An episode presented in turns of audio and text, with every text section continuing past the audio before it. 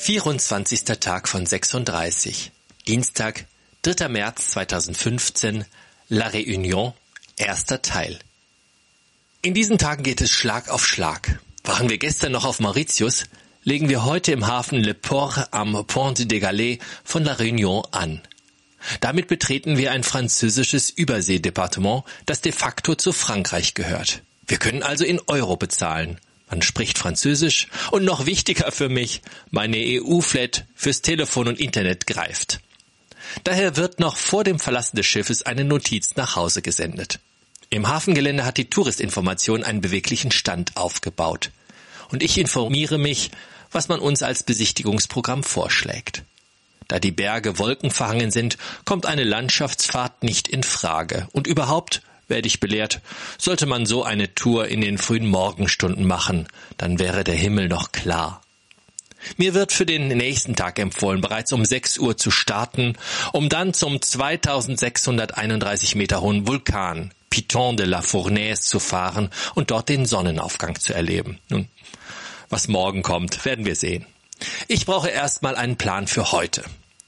Wir steigen in ein Taxi und lassen uns in einer halbstündigen Fahrt in die Hauptstadt Saint-Denis bringen.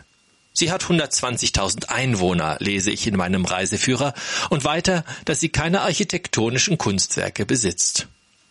Umso erstaunter bin ich, als das Taxi vorbei an der Präfektur und an der Säule der Kriegsgefallenen in die Rue de la Victoire einbiegt und ich das alte Rathaus erblicke, das 1860 im Stil des Zweiten Empire errichtet wurde. Die weiteren Meter werden schon zu einer Architekturfahrt, denn links und rechts der Straße reihen sich wunderschöne Kolonialvillen aus dem 18. und 19. Jahrhundert. Zwar sind manche Häuser nicht restauriert, verströmen dafür aber den authentischen Duft der Zuckerrohrzeit. Andere Häuser stehen prachtvoll da, haben einen Säulenportikus und einen gepflegten Garten mit Palmen und Schraubenbäumen. Sie werden als Bürogebäude oder Museen genutzt. Selbst die ganz modernen Häuser wie das Außenministerium oder der Bischofspalast fügen sich gekonnt in die Villenreihe ein.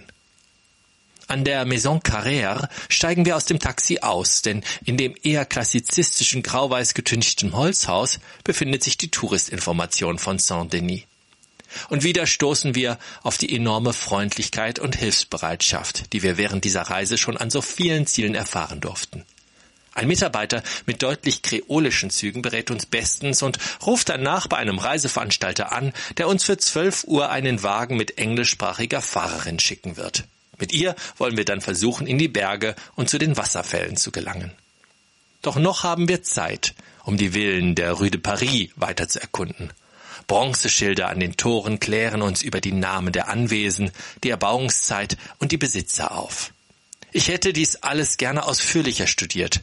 Doch das Thermometer einer Apotheke zeigt 41 Grad Celsius an und wir ziehen es vor, uns in den Schatten der Palmen im Jardin de l'État zu flüchten, den kostenlos zugänglichen botanischen Garten am Ende der Rue de Paris. Der Garten wurde zwischen 1767 und 1789 angelegt. Und wenn er auch nicht so einen umfangreichen pflanzlichen Schatz aufzuweisen hat, wie wir ihn auf Mauritius gesehen haben, stoßen wir doch auf zwei riesengroße Baubabbäume, deren Wipfel zwischen den anderen Gehölzen gar nicht zu erkennen sind. Dafür machen wir eine Blüte und eine Frucht aus, die ich noch nie zuvor gesehen habe. Aber wir wollen noch mehr von Saint-Denis sehen und lassen uns von der Hitze nicht abschrecken. Als Straßenbäume sind Bauhinien gepflanzt, die mit ihren orchideenartigen Blüten einen exotischen Charakter in diese Stadt im Indischen Ozean zaubern, die uns sonst wohl zu sehr an Martinique oder die Côte d'Azur erinnert hätte. Vorbei an der Auferstehungskirche und den chinesischen Tempeln kommen wir zum kleinen Markt.